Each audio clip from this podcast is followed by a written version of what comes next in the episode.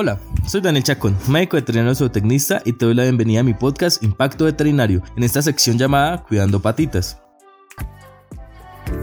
Aunque por lo general suene muy trillado, la prevención es la clave de una buena salud oral en las mascotas juega un papel muy relevante y no solamente por los beneficios que se reflejan en su mejor calidad de vida, sino también por los costos que se asocian al descuido del tutor que termina pagando por tratamientos más intensivos o por la compra de productos especializados. Una de las primeras cosas que hacemos al levantarnos en la mañana es cepillarnos los dientes. Sin embargo, esto no es algo que se practique en las mascotas y aunque no lo creas, esto puede generarle graves enfermedades en el futuro. ¿Cuándo fue esa última vez que le revisaste los dientes a tu amigo peludo? O mejor aún, lo llevaste a tu veterinario para un examen dental. Es muy común que no se preste mucha atención a la salud bucal de nuestras mascotas. Lastimosamente, por esto está comprobado según la ABMA, Asociación Americana de Medicina Veterinaria, que el 80% de los perros y el 70% de los gatos sin tratar muestran signos de enfermedad oral y dental a la edad de 3 años. El signo más evidente para los humanos en enfermedades orales y o dentales es la halitosis, el mal aliento, ya que al momento de consentir las mascotas logramos percibir ese mal olor. Otros signos de posibles problemas en la boca que deben ser revisados por un veterinario incluyen dientes rotos o flojos, dientes con manchas amarillas o cubiertas de placa, sarro, masticación o babeo anormales,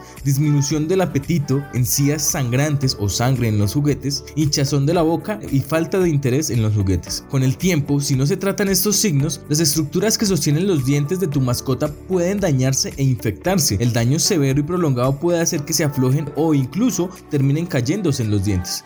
Entonces, para la dinámica del programa hablaré de cómo detectar que tu pequeño está padeciendo enfermedades orales. También hablaremos de las patologías más comunes en veterinaria y de cómo poder evitarlas. Por lo general, uno de los primeros síntomas que aparecen cuando existe un problema dental es la presencia de halitosis, el mal aliento. Algunas de las posibles causas pueden ser una infección de encías o acumulación de sarro. La pérdida del apetito también puede ser un indicador de alguna enfermedad oral, aunque es cierto que este síntoma puede deberse también a otras causas como la depresión o la fiebre. En muchas ocasiones, si tu compañero canino o tu gato no prueban bocado cuando son buenos comederos, puede que esté sufriendo alguna patología oral o dental que les impida comer. La salivación abundante puede también ser un signo en el caso de que tu mascota produzca y expulse demasiada saliva. Puede ser señal que existen patologías en las glándulas salivares u otros problemas bucales. Problemas o olor al tragar o dificultad para abrir y cerrar la boca que puede verse a traumatismos, problemas en la mandíbula o en los músculos masticadores. También puede ser consecuencia de objetos extraños en la cavidad bucal que le impidan abrir la boca con normalidad.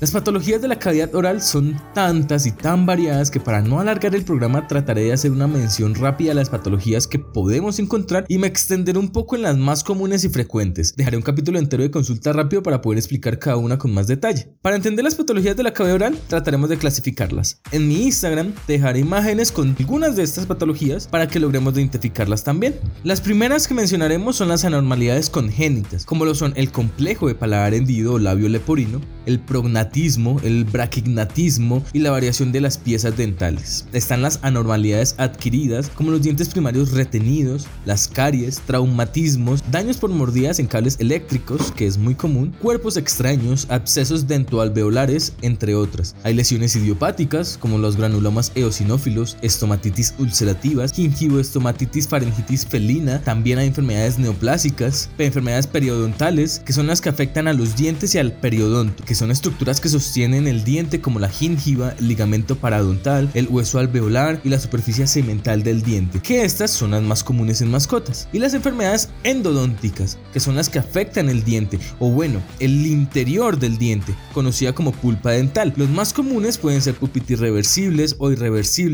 necrosis pulpares, abscesos pulpares, gangrena pulpar y muerte pulpar. Esto, la mayoría es debido a rupturas o fracturas de dientes. Ok, entonces, al contrario que en el hombre, las caries dentales es mucho menos frecuentes en el perro. Un estudio realizado con 435 perros de una clínica especializada en odontología veterinaria mostraba que solo 23 perros, el 5,3%, presentaban caries. La enfermedad oral más frecuente del perro es la enfermedad periodontal. Es más, a los 2 años de edad, el 70% de los gatos y el 80% los perros tienen algún tipo de enfermedad periodontal. En la enfermedad periodontal podemos encontrar cuatro etapas. En la etapa 1 hay una acumulación visible de sarro en los dientes y una leve hinchazón y enrojecimiento de las encías. Perdón, es mi perrito. En la enfermedad periodontal etapas 2 y 3, las encías se ven más inflamadas y puede haber una leve pérdida del hueso alrededor de las raíces dentales que puede verse únicamente a través de radiografías. Por encima, la etapa 3 se ve muy similar a la etapa 2, pero las radiografías muestran una pérdida de hueso más severa. En la etapa 4 ya es muy serio y se presenta una fuerte acumulación de sarro, retracción de las líneas de las encías, daño y deterioro de los dientes y pérdida de hueso. Lo más preocupante en la enfermedad periodontal son las consecuencias sistémicas que estas contraen. Si bien actualmente no hay causa y efecto y gran parte de la investigación es humana, existe una creciente evidencia sobre las consecuencias negativas de la enfermedad periodontal en la salud sistémica. La patogenia es que la inflamación de la encía y los tejidos periodontales que permiten que las defensas del cuerpo ataquen a los invasores también permite que bacterias accedan al cuerpo. Se ha relacionado con numerosos problemas sistémicos como los ataques cardiovasculares, hepáticos y renales y se informa que los pacientes humanos con enfermedad periodontal tienen cuatro veces más probabilidades de tener múltiples enfermedades sistémicas que aquellos con buena salud periodontal.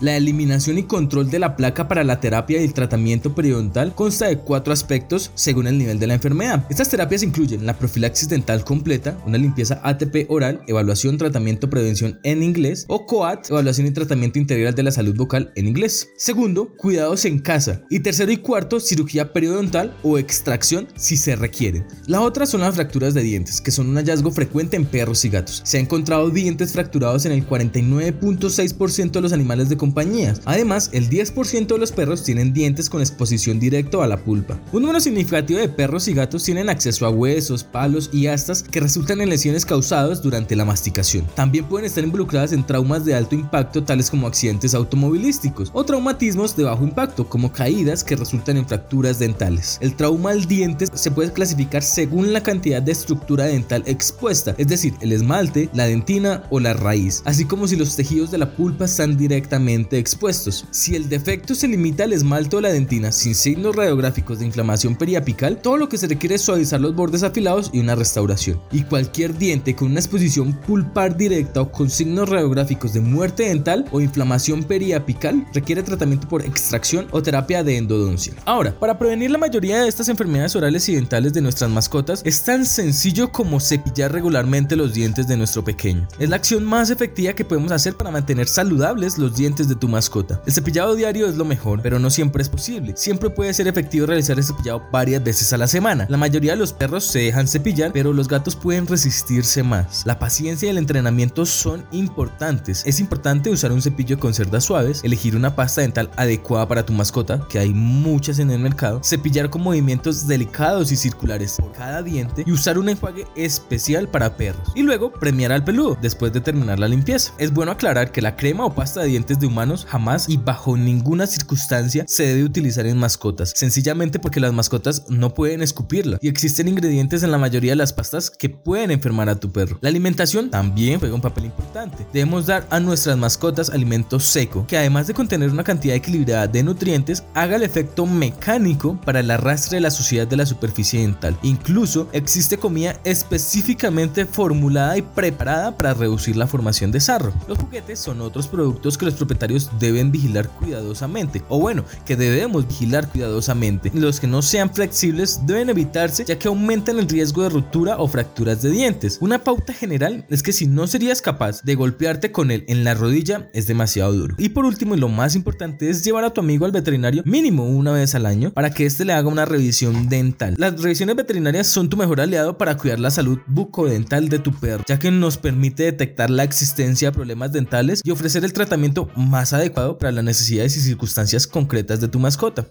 Sin más por decir, espero que este programa haya sido de tu agrado y de paso agradecer por tu tiempo y por escucharme. Si te interesa leer los estudios y la bibliografía en la que me basé para realizar este podcast, puedes escribirme a mi Instagram y con gusto te los facilitaré. Y si tienes dudas, inquietudes, aportes o sugerencias, no dudes en hacérmela saber. Estaré encantado de poder atenderte y ayudar. La idea es seguir aprendiendo juntos. Saludos y nos vemos en el próximo podcast.